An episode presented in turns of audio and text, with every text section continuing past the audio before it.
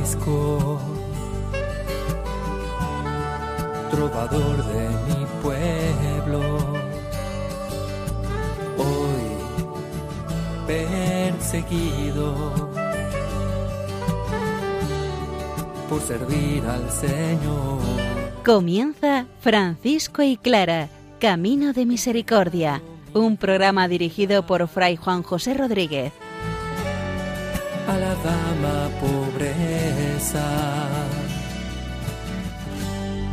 Para poder estar más cerca de Dios. Yo, Clara.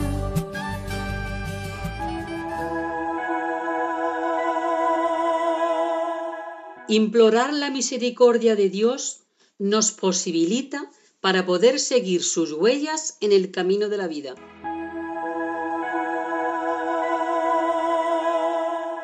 Un saludo de paz y bien, hermanos. San Francisco sigue mostrando la gloria de Dios mediante sus signos, sus milagros, sus curaciones. Estamos justamente en el momento en que su biógrafo muestra las curaciones a personas enfermas. Santa Clara sigue escrutando la palabra, viviendo en y desde ella, y nos la muestra como una herramienta útil, imprescindible para la contemplación de un verdadero hijo de San Francisco y de Santa Clara. Escuchemos nuevamente la palabra del Señor, que ella sea el camino que nos muestre la presencia y la bendición de Jesucristo.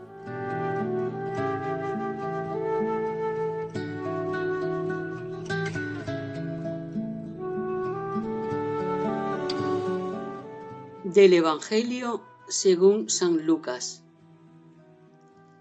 Alegraos ese día y saltad de gozo, porque vuestra recompensa será grande en el cielo.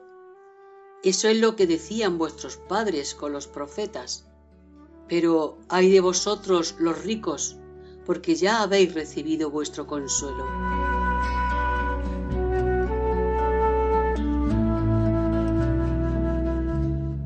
Tomamos un trocito del sermón de la llanura. Así lo llama Lucas. Convierte el sermón de la montaña en el sermón de la llanura, pero su contenido es similar. El reino de Dios pertenece siempre a los que viven la espiritualidad de los pobres, a los que se hacen pobres y caminan con los pobres. Cada bienaventuranza tiene como reverso una advertencia o una lamentación. Los pobres y los ricos por una parte, el hambre y la saciedad por otra, llorar y reír, el odio y el aplauso, unas y otras presentan dos formas totalmente opuestas de vivir y de tratar de ser felices. Los que por una parte sufren deben estar seguros de que Dios está de su parte. Los que protagonizan las advertencias deben entender que ya tienen su recompensa aquí en la tierra y no tendrán lugar en el cielo, porque no piensan, sienten y viven como lo hace nuestro Señor Jesucristo. Nosotros hemos cogido un trocito desde el versículo 23, Alegraos ese día y saltad de gozo porque vuestra recompensa será grande en el cielo. Ese es el resultado, el regalo del corazón misericordioso de nuestro Padre Dios. Ay de vosotros, sin embargo, los que estáis saciados, porque pasaréis hambre es esa contraposición de quien entiende el corazón de Jesucristo.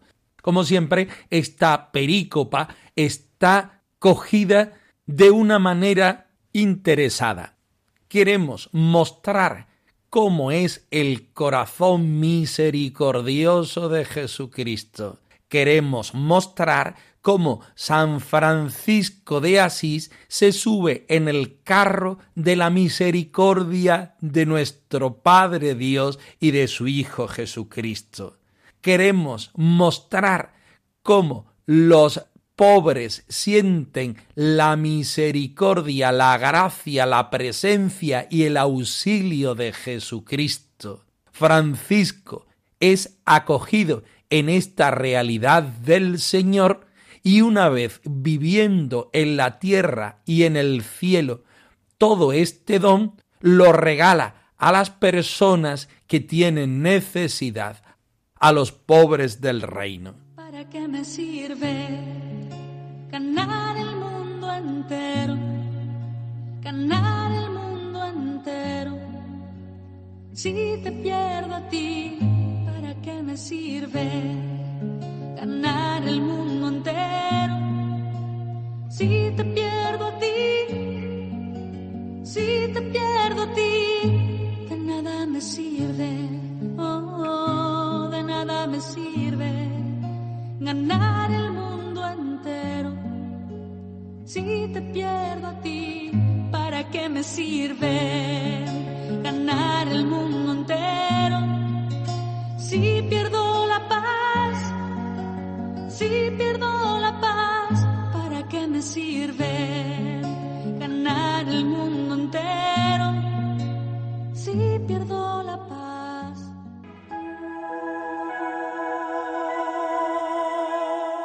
San Francisco hizo su camino de fe. Hoy nos ayuda a caminar curando nuestras dificultades. Primera vida de Celano, punto 131, donde el biógrafo está contándonos los milagros del Padre San Francisco con respecto a las personas enfermas.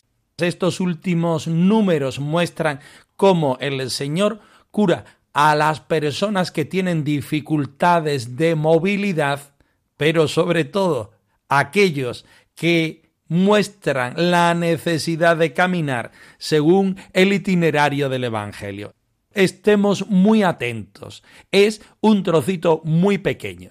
Háblame, Señor, tu palabra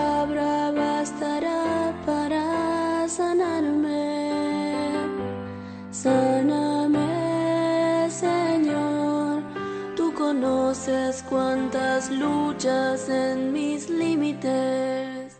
Había en la ciudad de Fano un tullido que tenía las piernas tan contrahechas que las llevaba pegadas a las nalgas y tan llenas de úlceras que, por el hedor que despedían, los hospitalarios en modo alguno lo querían recibir y tener en el hospital. Habiendo implorado la misericordia del Beatísimo Padre Francisco, se vio poco después, rebosante de alegría, curado por los méritos del santo. Háblame, Señor, tu palabra bastará para sanarme. Sáname, Señor, tú conoces cuántas luchas en mis límites. Los milagros de curación, particularmente de dificultades de movimiento, se van sucediendo uno tras otro. Si hacemos una lectura rápida, podemos llegar a la conclusión que en todos ellos se repite la misma historia. Alguien tiene la necesidad de curación, va al santo y el santo lo cura. No queremos entender estos milagros, estos signos así, sino que queremos que sean una provocación para cada uno de nosotros. Quizá la mayoría de nosotros escuchantes no tengamos esta dificultad de movimiento, pero sí tenemos la necesidad de la misericordia del Señor. Aquí centramos nuestra reflexión. Este hombre había implorado la misericordia. Ponemos la primera palabra como más importante es la misericordia. Entrar en el corazón de un Dios que se hace pobre, que se hace persona y que mira a los pobres como realidad suya. Al implorar, que es la segunda palabra, esta misericordia, es caer en la cuenta de hacer un ejercicio que supone ser conscientes de nuestra realidad necesitada y saliendo de nosotros encontrarnos con la realidad de Jesucristo, nuestro Señor, que es el único que nos puede dar de verdad la misericordia. Pero ¿cómo hacerlo? Porque esta persona, quizá como la mayoría de nosotros, se encuentre en dificultades para hacer un itinerario, para andar hacia el encuentro del Señor. Ahí está la intercesión de quien siempre vivió en la misericordia, que es San Francisco. San Francisco no hace el milagro, lo hace el Señor. San Francisco no es el misericordioso, el misericordioso es el Señor. Él está lleno de su misericordia. Esta persona pide, implora la misericordia del Señor para que viviendo en su misericordia su realidad quede totalmente cambiada, totalmente curada, totalmente transformada no se pide tanto el milagro de la curación física, sino se implora el encuentro con la misericordia del Señor que transforma la realidad.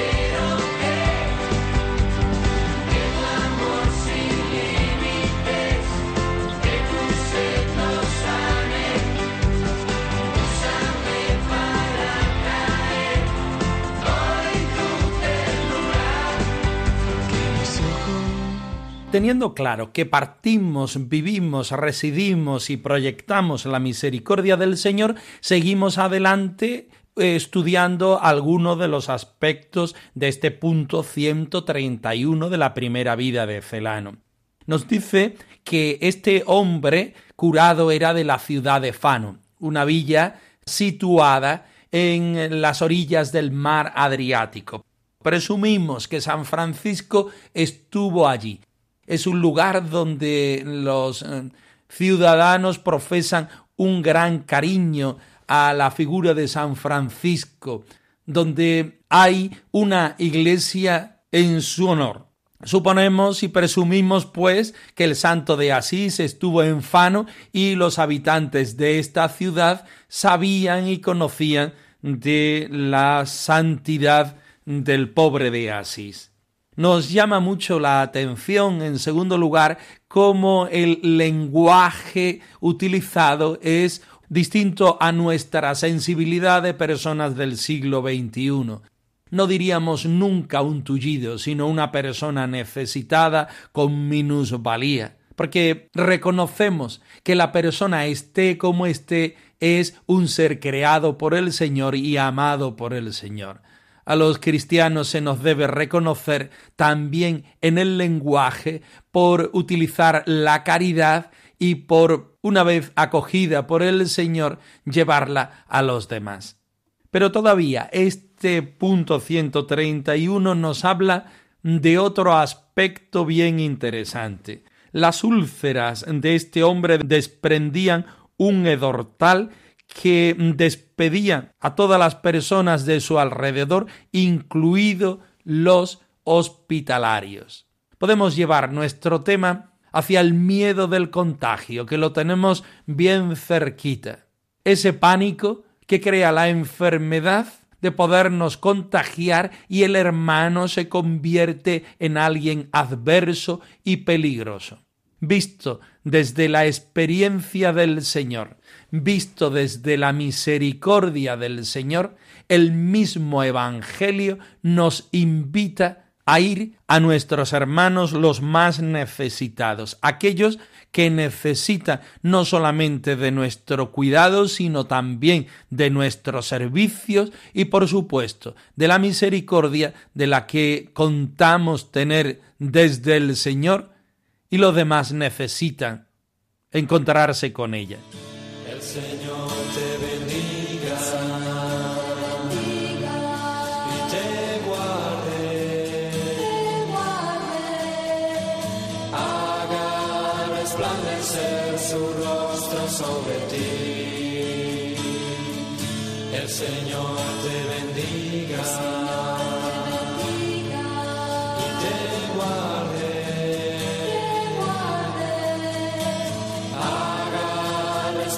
su rostro sobre ti. Y tenga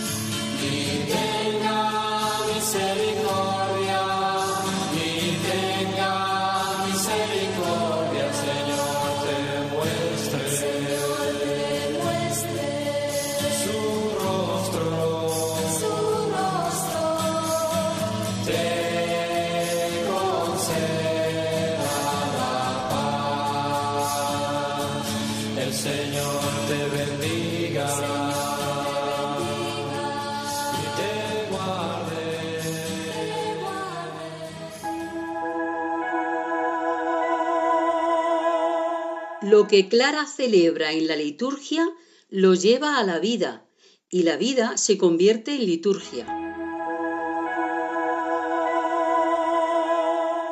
Clara de Asís habitada por la vida y el amor. Biografía de nuestras hermanas de Salvatierra, Agurain. Cuarto capítulo, titulado Clara y la palabra. En particular, hoy vamos a contaros cómo Clara es testigo vivo de la palabra de Dios. Atentos.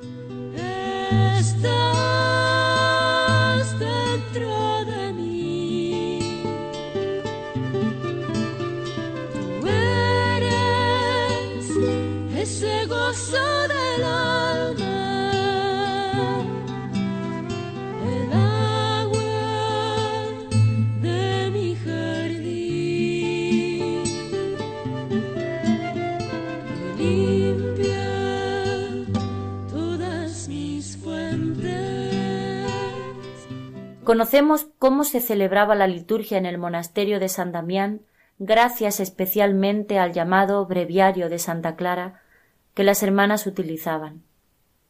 Este códice, conservado actualmente en el propio monasterio de San Damián, contiene un breviario y un misal completo, de manera que nos permite saber las lecturas de la palabra que Clara y sus hermanas escuchaban en la liturgia a lo largo de cada año. Llama mucho la atención en los escritos de Clara la abundancia de referencias bíblicas. Ha acogido la palabra en el corazón, se ha alimentado de ella y a ella acude cuando quiere expresar lo que vive. Del Antiguo Testamento cita preferentemente los salmos y el cantar de los cantares. Del Nuevo Testamento los escritos de Pablo y el Evangelio de Mateo, que era el más utilizado en la Eucaristía.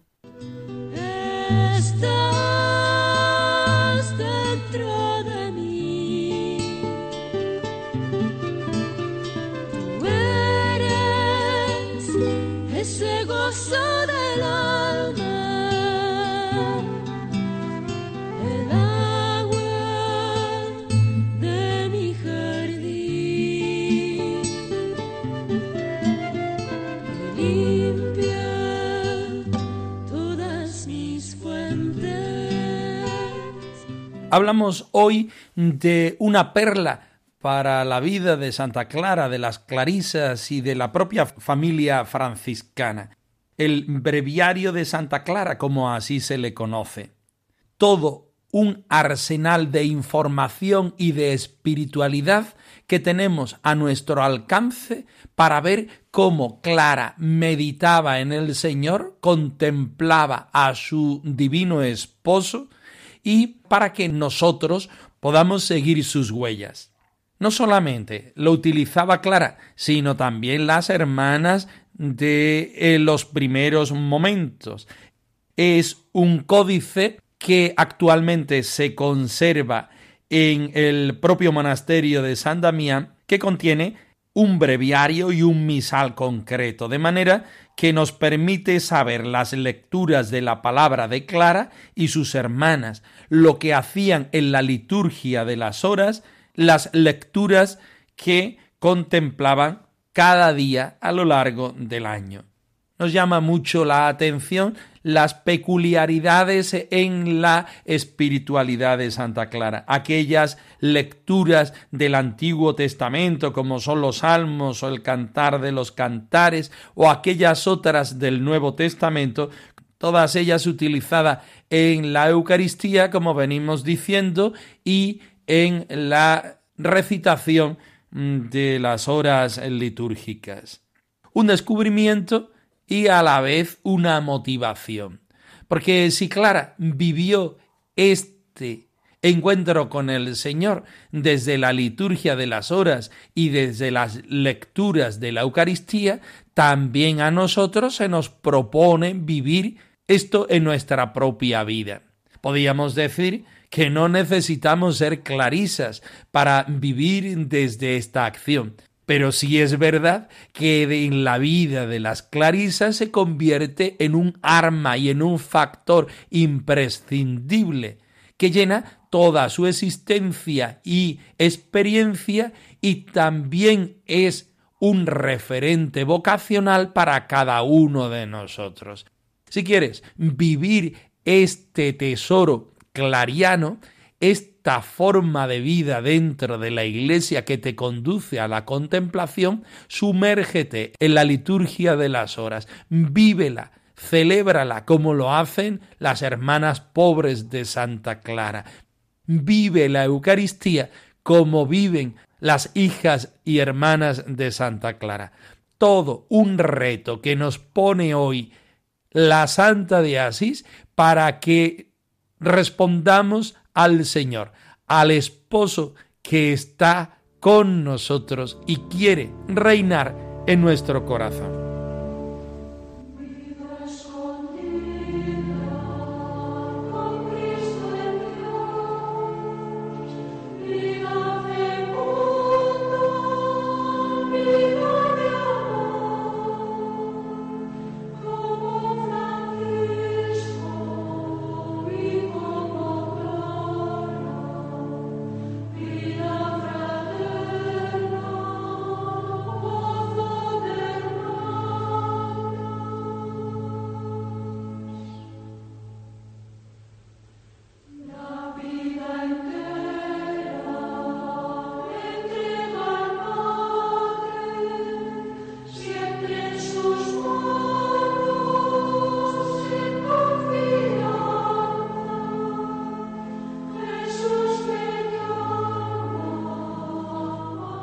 Francisco y Clara, arroba radiomaria.es. Os dejamos la dirección de nuestro correo electrónico por si queréis poneros en contacto con nosotros. Nosotros nos despedimos no sin antes ofreceros la bendición del Señor resucitado al más puro estilo franciscano. Que el Señor os conceda la paz y el bien, hermanos por servir al Señor. Han escuchado en Radio María Francisco y Clara, Camino de Misericordia, un programa dirigido por Fray Juan José Rodríguez. A la dama pobreza, para poder estar más cerca de Dios. Yo